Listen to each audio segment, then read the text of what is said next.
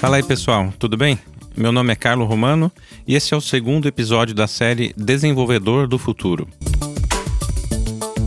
Então a gente vai continuar aqui falando um pouquinho mais sobre o ágil. Como que eu implanto o ágil na minha empresa? Da onde começa? Evandro, fala um pouquinho pra gente. Da onde a gente começa a implantar ágil? É do desenvolvedor? É do gerente? É da diretoria? Como que eu começo a implantar um ágil na, na empresa?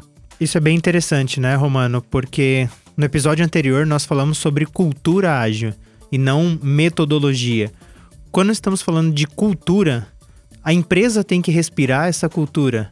Tem que se entender quais são as necessidades, quais são as dores, quais são os objetivos que a empresa espera, para que toda a empresa ela trabalhe com essa mentalidade ágil. E então você pode até começar pelo desenvolvimento, mas a empresa precisa entender como que funciona um processo ágil. Os principais stakeholders precisam entender como é que funciona um processo ágil, porque realmente é uma mudança de paradigmas. Certo. E aí, uma das coisas importantes dentro do ágil que eu vejo é o quê? Dois pontos principais que eu entendo aqui. É a questão de relacionamento, que acho que o ágil foca muito no relacionamento entre as pessoas, o meu relacionamento com o cliente, né? Toda essa comunicação, acho que todo o processo de comunicação é muito importante dentro do ágil. E o outro ponto também é resultado, porque também não adianta nada eu querer implantar ágil na minha empresa se não tiver um resultado financeiro para minha empresa também. Então eu creio que esses dois pontos, relacionamento, comunicação, relacionamento com o cliente, com os envolvidos, os stakeholders do processo, que a gente chama, né? e resultado. Eu acho que essas duas coisas estão bem é, juntas. Mas para isso eu preciso ter, ter o quê? Um mindset ágil, uma cultura ágil. Eu preciso entender o que eu estou fazendo.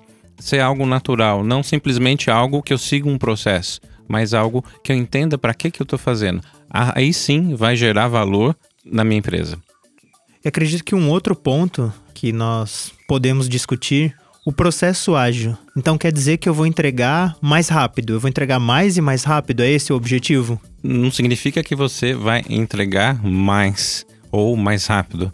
Significa que você vai entregar algo com qualidade e antes algo de valor. Né? Então, por exemplo, eu tenho um desenvolvimento de software. Em vez de esperar três meses para entregar alguma coisa, eu vou entregando a cada duas semanas, por exemplo, partes desse software.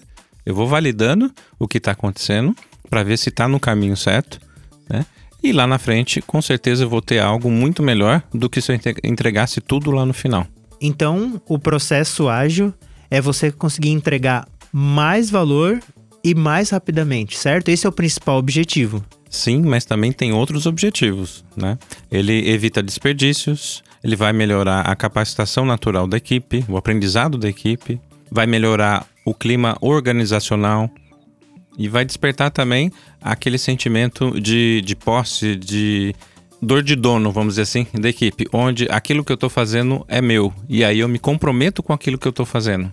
Isso é muito importante para o time. Isso faz toda a diferença na hora de entregar o resultado. Aqui foi só uma pincelada do que é o ágil, alguns pontos principais. E a gente vai falar isso melhor nos próximos episódios. Até mais. Obrigado, até a próxima.